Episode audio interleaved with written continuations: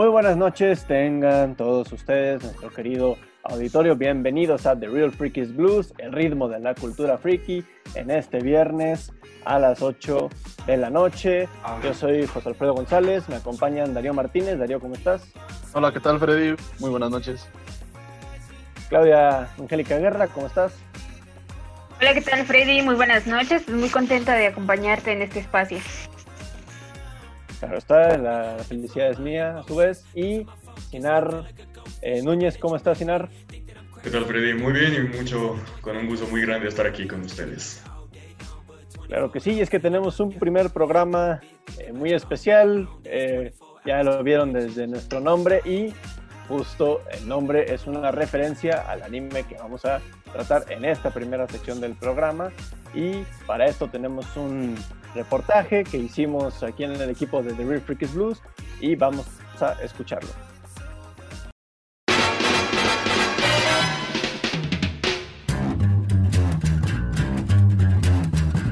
I think it's time to blow this scene. Get everybody in the stuff together. Okay, three, two, one, let's jam.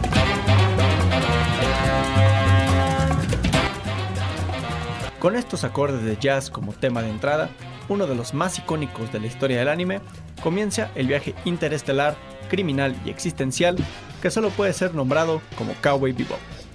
El anime recomendado esta semana, ópera prima del afamado director Shinichiro Watanabe y con una banda sonora de Yoko Kano, que continúa siendo una referencia para todos los fanáticos del medio, Cowboy Bebop es una mezcla de Oriente y Occidente. A través de la combinación de géneros como el western, las historias policíacas y la ciencia ficción, la serie desentraña con mucho cariño, pero también crudeza, la realidad de un futuro distante y a la vez familiar.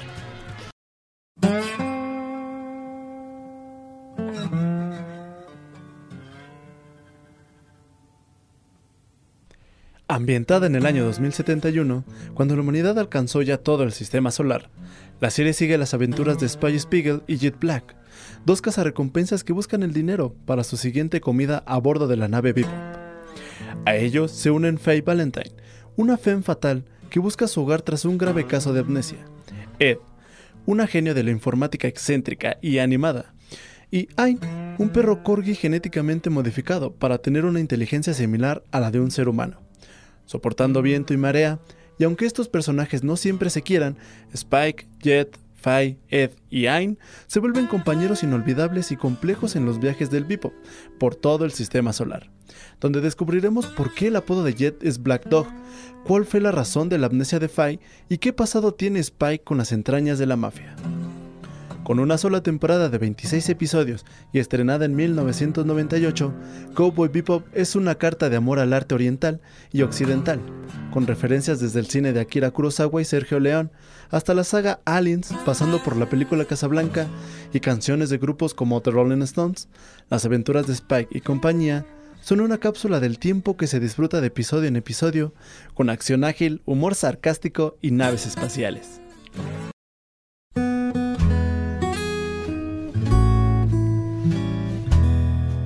Pero en la inmensidad del espacio exterior no solo hay tiempo para disparos y recompensas. A través de sus distintos personajes, Cowboy Bebop es también una reflexión sobre el pasado, los errores y lo que significa tener un hogar en este futuro distópico pero entrañable. Acción, humor, reflexiones y un sistema solar para recorrer en busca de riqueza. Hay un poco de todo en esta aventura de la mano de los tripulantes del Cowboy Bebop.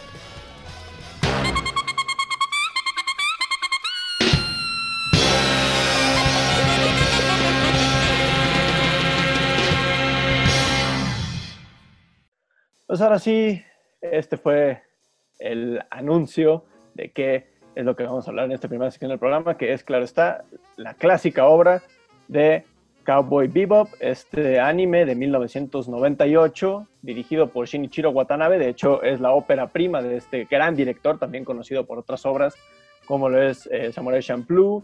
Y eh, más recientemente eh, este anime uh, Heaven's Paradise, creo que se llama, no, me, no recuerdo bien en este momento, que trata sobre dos eh, cantantes en un futuro en el que la cultura se crea totalmente por computadora. Bueno, pues Shinichiro Watanabe empezó con este Cowboy Vivo, tiene solo una temporada y se trata de este equipo de cazarrecompensas, en un principio compuesto por Spike Spiegel y Jet Black, y se van uniendo los demás personajes en la búsqueda por su siguiente alimento a través de eh, pues, darle caza a los criminales en un sistema solar poblado por la humanidad y pues en una total decadencia. Ahora, eh, pues, ¿qué es lo, que es más rescatable para ustedes? Les preguntan, queridos compañeros, de esta eh, serie que ya es un, clásico moderno, se le llama. Honestamente, yo creo que es desde el punto de vista de. Es posiblemente la primera vez y la única que vamos a ver un anime adaptado como si fuera un western. Y verlo con todos los elementos pues, de ciencia ficción, cyberpunk, hasta steampunk en cierto punto. Y pues simplemente retoma estas clásicas historias de adoración o alabanza a los caudillos, muy mexicanas, por cierto, y que aplica de una manera, pues bien, moderna. Y que también considerando que, pues los protagonistas de este, pues anime son las cosas más americanizadas que he visto en mi vida, lo enfoca de una manera, pues casi perfecta, muy artística, en mi opinión. Sí, algo, bueno, una de las cuestiones que tiene este anime es que precisamente llegó en la década de los 90, que en la década de los 90 eh, empezaron a salir muchas obras eh, futuristas muy eh, al estilo de Cowboy Vivo, así como Evangelion, otras series más. También pues la música es, es una parte importante también en esta serie, ¿no? O sea, parte de cómo integrar eh, la música del jazz de los 40 o de los 50 a una serie que está ambientada eh, pues años más, eh, años en este siglo XXI, ¿no? Y, además, pues cabe destacar que se convirtió en un éxito comercial, no solamente en el mercado japonés, sino también en Estados Unidos, y pues ha sido pues premiado con, con varios este, galardones importantes, principalmente hacia el anime y la ciencia ficción por toda su trama, ¿no? Entonces yo creo que está bastante interesante, es algo que no se pueden perder, por lo menos deben de ver un capítulo y ya con eso creo que te atrapa un montón. Claro, y, rescatan todos puntos muy importantes del éxito de esta, esta serie, que es, bueno, primero su fusión de, géneros, como ya lo mencionaba Sinar, que es el, eh, pues los géneros base son pues, el género negro o el policíaco, el cine de vaqueros, como ya lo mencionabas, el western, y la ciencia ficción. Y pues esta serie es una plétora de referencias a, la cultura japonesa y occidental, pues hay referencias a películas como Casablanca, al cine de directores como Akira Kurosawa, películas de Clint Eastwood. Eh, el primer episodio, por ejemplo, es una referencia un homenaje a esta película llamada El Mariachi de Robert Rodríguez. Eh, hay tributos a series famosísimas como lo es la saga Alien. Es decir, es una serie que combina dentro de sí a grandes elementos de todos los géneros y les rinde un tributo y con ellos crea algo nuevo, es decir, no solo se queda en la referencia, sino que con ello construye una historia eh, muy basada en la acción, claro está, pero también con ese toque filosófico, reflexivo.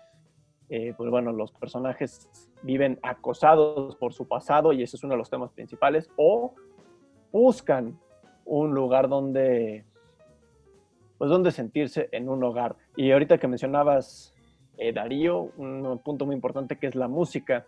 Justo Yoko Kano fue a Estados Unidos a empaparse de los géneros jazz, sobre todo el bebop, que pues, es del que la serie tomó el nombre, eh, para poderle dar ese sabor a las escenas de acción, a esas escenas también algunas muy melancólicas, muy tranquilas, darles ese toque único que al día de hoy es, una referencia en las bandas eh, sonoras del anime en general y eh, de la, de la pues de lo que es la, animación en el aspecto más, más amplio, ¿no?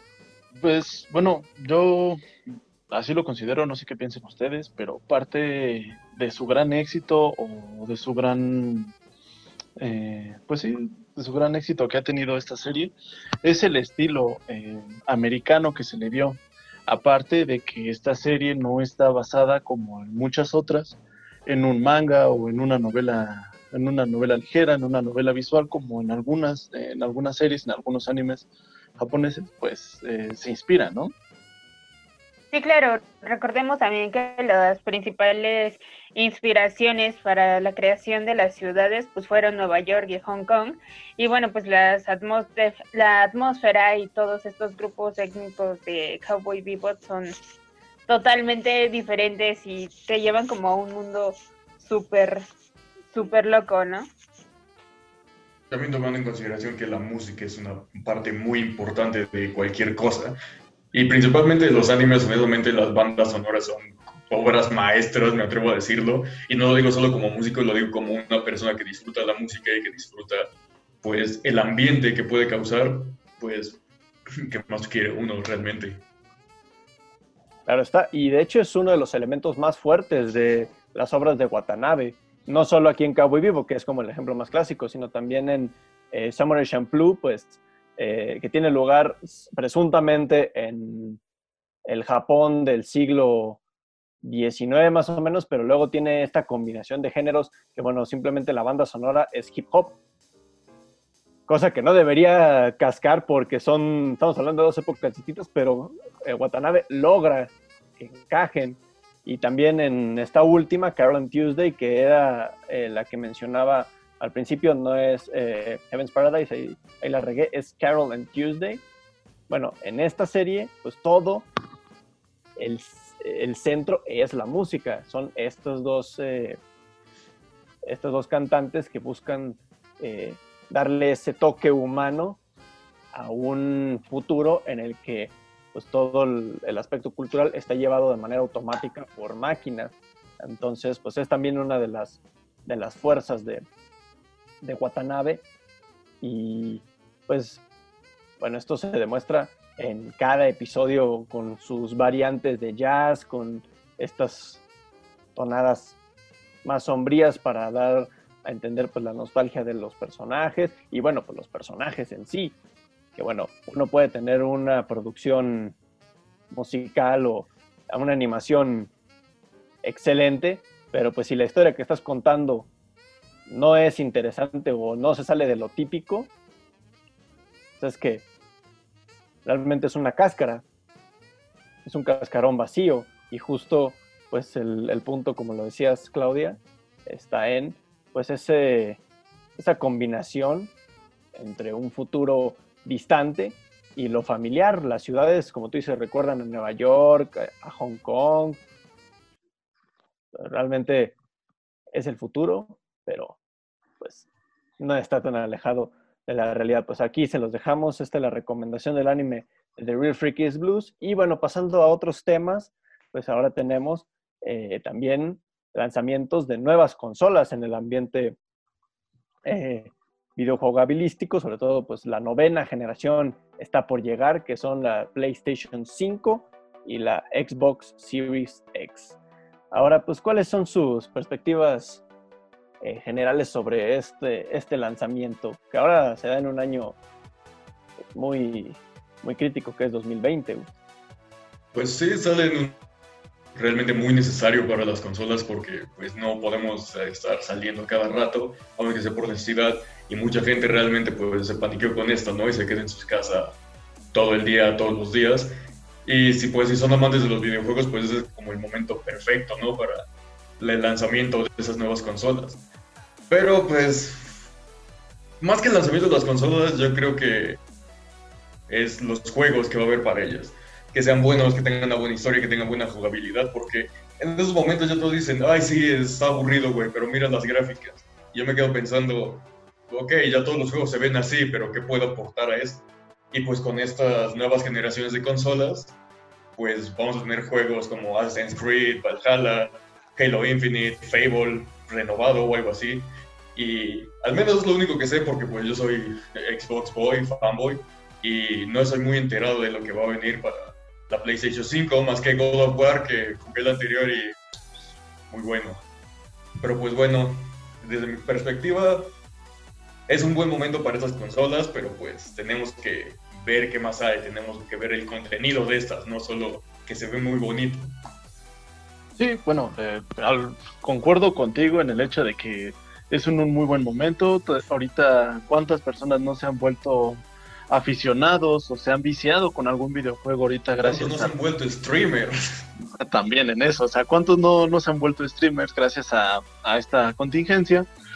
Pero, bueno, yéndonos a un lado técnico, yo creo que Xbox entendió más o menos a cómo le tiene que competir a PlayStation, porque recordemos que el Xbox One era un tanto obsoleta, o sea, tenía buenos gráficos, pero a la hora del renderizado de los videojuegos, de la memoria RAM, de todo, de la tarjeta gráfica, eh, no proyectaba unas buenas cosas, a diferencia de PlayStation 4. Además de que en PlayStation 4, 4 salieron varios videojuegos exclusivos que le dio un alce eh, de- nueva cuenta después del PlayStation 2 y el fracaso que tuvo PlayStation 3.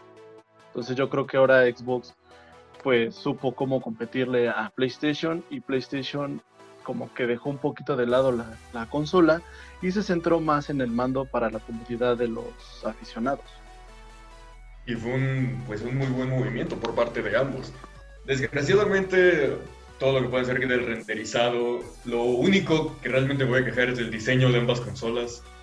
Porque el PlayStation 5 parece un ruteador y el Xbox Series X parece un refrigerador. Y voy a tener que comprarlo porque pues, cuando salga Fable tengo que jugar Fable.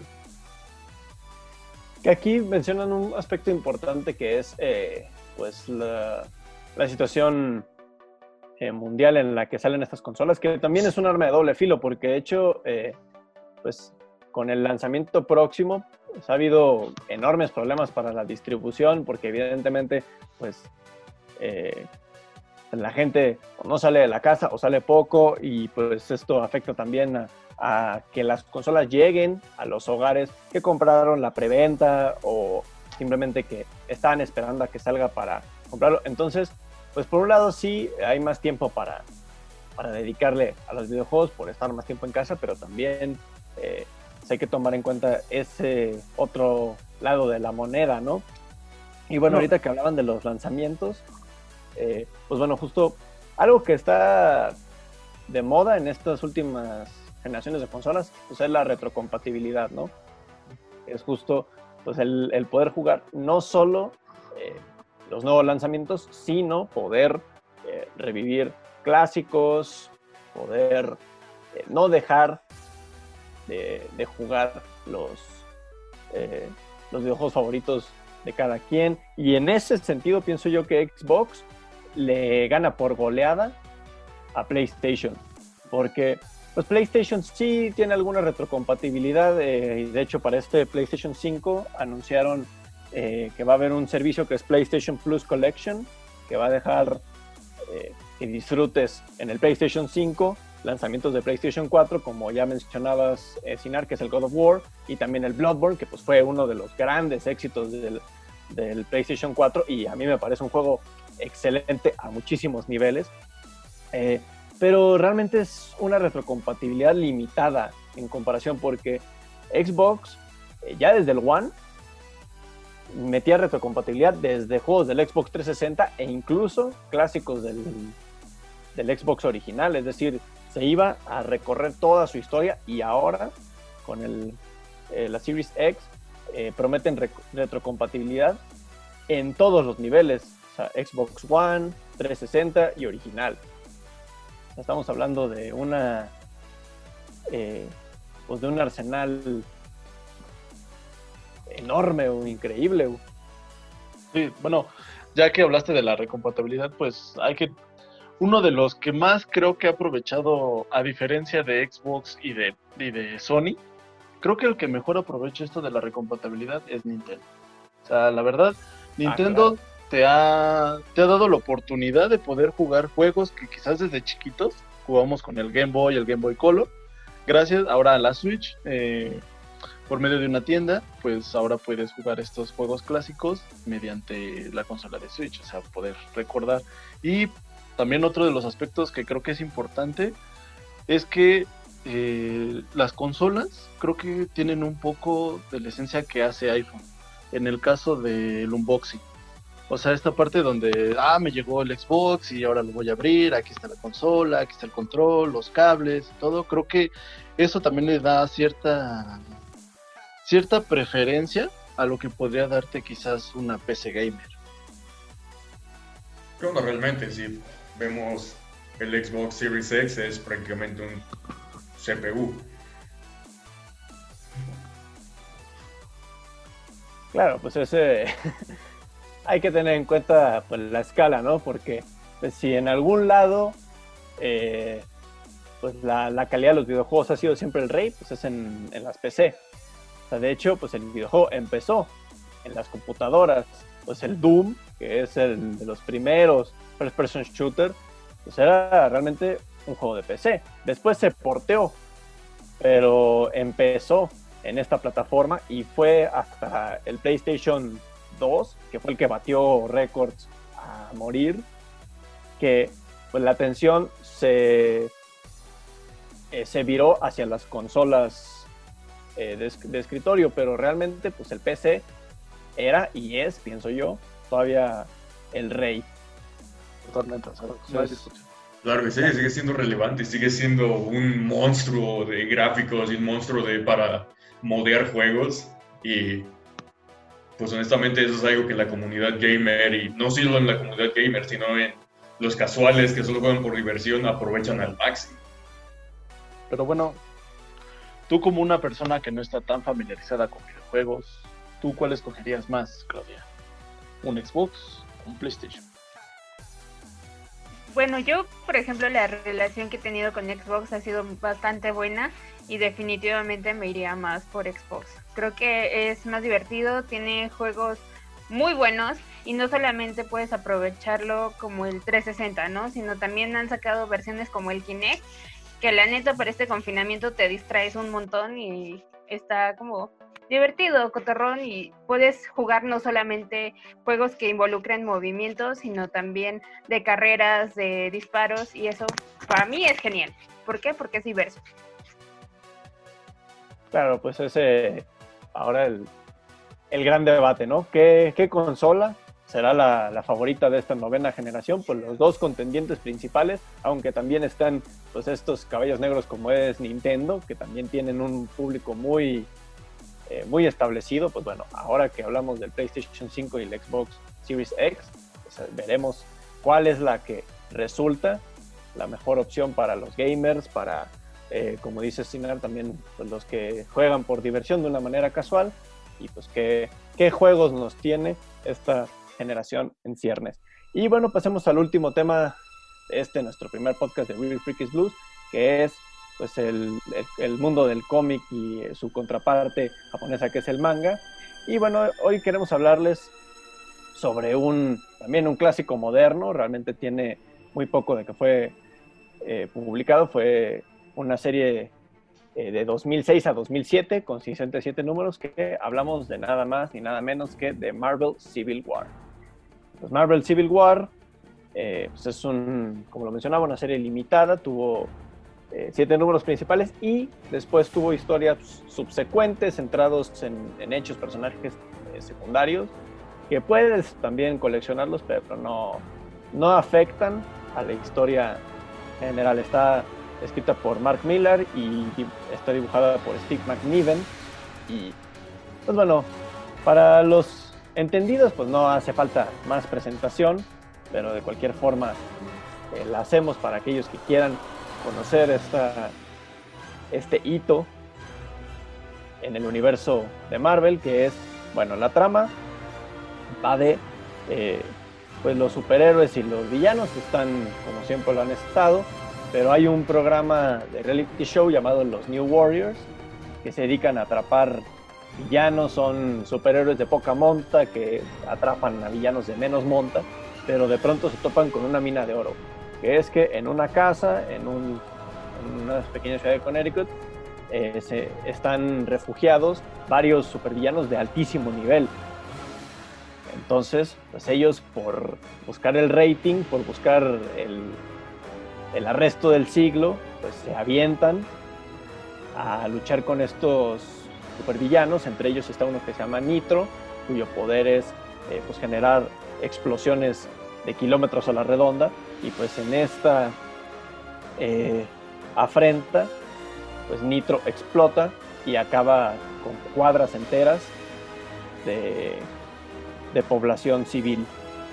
Y pues bueno, esto causa un shock a nivel nacional e internacional y pues lleva a la pregunta si los superhéroes deben seguir siendo vigilantes fuera del marco de la ley o si deben estar regulados, si deben estar en, una lista del gobierno o trabajar directamente para, para el gobierno. Y a partir de ahí, esta pregunta es que los superhéroes se parten en dos bandos. Uno, que es el que está en pro de esta regulación, liderado por Iron Man, y el que está en contra de que los superhéroes sean agentes eh, a manos del gobierno, que está liderado por Capitán América. Y pues bueno, esta es la historia de Civil War. Freddy, primero que nada, muchas gracias por ese contexto porque no tengo idea de qué trata Civil War. No seguí ninguna película de Capitán América, principalmente porque nunca me gustaron sus cómics. Siempre fui más fan de El Punisher, uh, Deadpool y ese tipo de antihéroes, más que nada. Y como vi la primera película del universo cinematográfico de Marvel y me ocurrió horriblemente, no vi ninguna y no le tomé mucha importancia a Civil War aún sabiendo que es como que una pieza clave del universo cinematográfico, así que simplemente se me pasó de largo. Así que ahorita que me des ese contexto, creo que pues voy a dar una oportunidad, pero pues no me expulsen de este podcast, no, no me tachen de punto, pero realmente no tenía conocimiento alguno sobre eso. Bueno, recordemos que también la película de Capitán América Civil War es la decimotercera entrega de este universo de Marvel que es ya este pues producido y vendido básicamente por este monstruo llamado Disney. Y bueno, pues retomando también esta situación del cómic, donde se ve como esta falta de regulación y donde los superhéroes tienen que entregar su identidad secreta también hacia el gobierno. Eh, de hecho, hay una parte en el cómic donde justamente dice que de Iron Man se reúne con el señor Fantástico y con otros pues líderes de aquellos movimientos de superhéroes para decirles, oigan, ¿saben qué? Vamos a tratar de retrasar un poco eh, este documento, pero es más que nada para que ustedes hagan entender a sus grupos de que pues necesitamos este, apoyar con el gobierno, ¿no? Al final somos una buena causa. Y bueno, pues también está la otra parte de no, o sea, yo soy un héroe en los momentos en los que quiero y puedo y no necesito que el gobierno me esté trayendo todo el tiempo a sus problemas y que el día que no le parezca, pues simplemente me desaparezca, ¿no? Entonces, eso creo que es una trama eh, similar en la película, pero también pues choca un poquito, ¿no? Principalmente, y es una escena que incluso pasó en DC, donde la mamá se llamaba igual, Marta, y genera ya como todo un escándalo, pues acá es como el de, como, o sea, tu amigo mató a mi mamá, es como todo un boom y creo que la mayoría de los fans se fueron más por esa parte o le dieron más énfasis en esa parte de la película en lugar de darle como más peso a la historia y a la trama. Sí, de hecho, eh, parte de que es muy diferente la película con el cómic es este contexto en el que, como tú acabas de decir, se centran mucho en que, se, en que mató a su mamá y con esto crea las redadas y entonces se dividen, unos que están de acuerdo con Capitán América y otros que están de acuerdo con Iron Man. Totalmente diferente a cómo es en el cómic. O sea, también tenemos que tener en cuenta que en la película pues sí hay muchos superhéroes, sin embargo, no todos como son en el cómic. O sea, aquí parte importante de, lo, de algunos héroes que tienen en el cómic es, sí, una es Spider-Man, los otros son los Cuatro Fantásticos, también eh, son los X-Men, pero más Wolverine.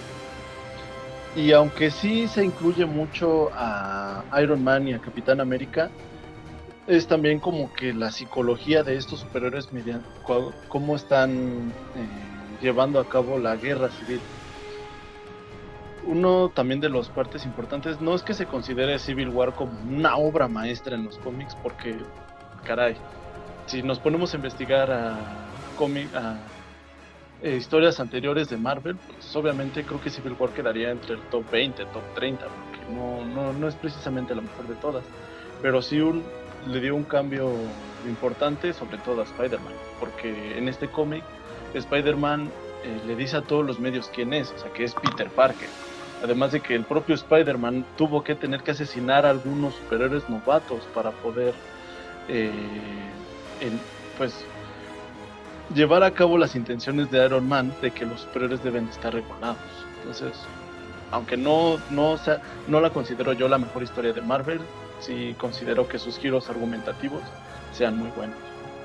Bueno, que realmente en Marvel tiene mil universos y muchas historias pueden variar, pero pues dentro del universo canon es una de las mejores historias, pienso yo. ya lo trataron todos de una manera que es justo la comparación entre el cómic y eh, la película Capitán América Civil War. Justo es una de mis más grandes críticas a esa película que la trama de Civil War realmente es un brochazo. Nada más en una ocasión mencionan este proyecto de ley para regular a los superhéroes y después ya eh, el tema se abandona porque el centro de- del conflicto entre Capitán América y Iron Man es el destino de Bucky, este amigo de Capitán América que todos pensamos que murió en la Segunda Guerra Mundial, pero resulta que no, que fue eh, capturado y transformado en un, sol- en un Una- En una- un soldado. Ajá. Pues el, Soldado del Invierno, que es la película que antecede inmediatamente a Civil War.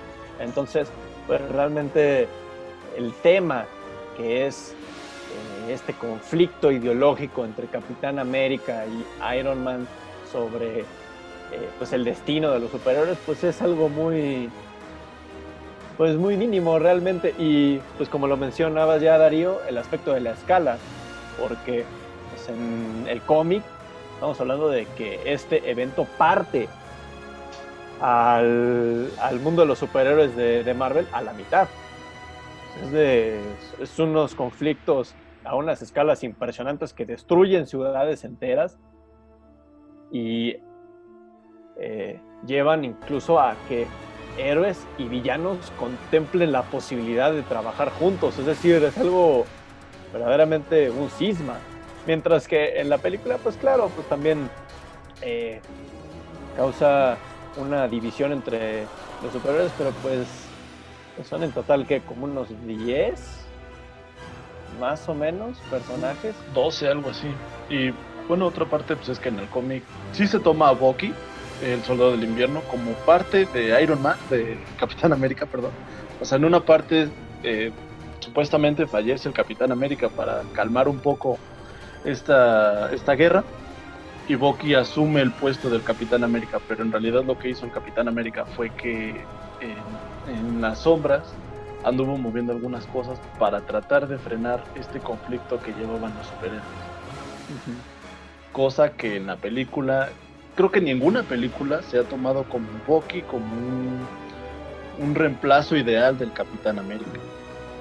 Sí, de hecho al contrario, se le ha visto siempre como una amenaza y por ejemplo en esta película pues más, ¿no? Sobre todo porque es como el reencuentro entre el Capitán América y el Soldado del Invierno.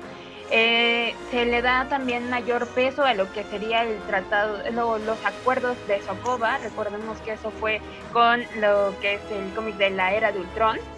Y bueno, pues también eh, está ese, ese choque justamente porque no se ve relacionado, o al menos no en su totalidad, con el cómic.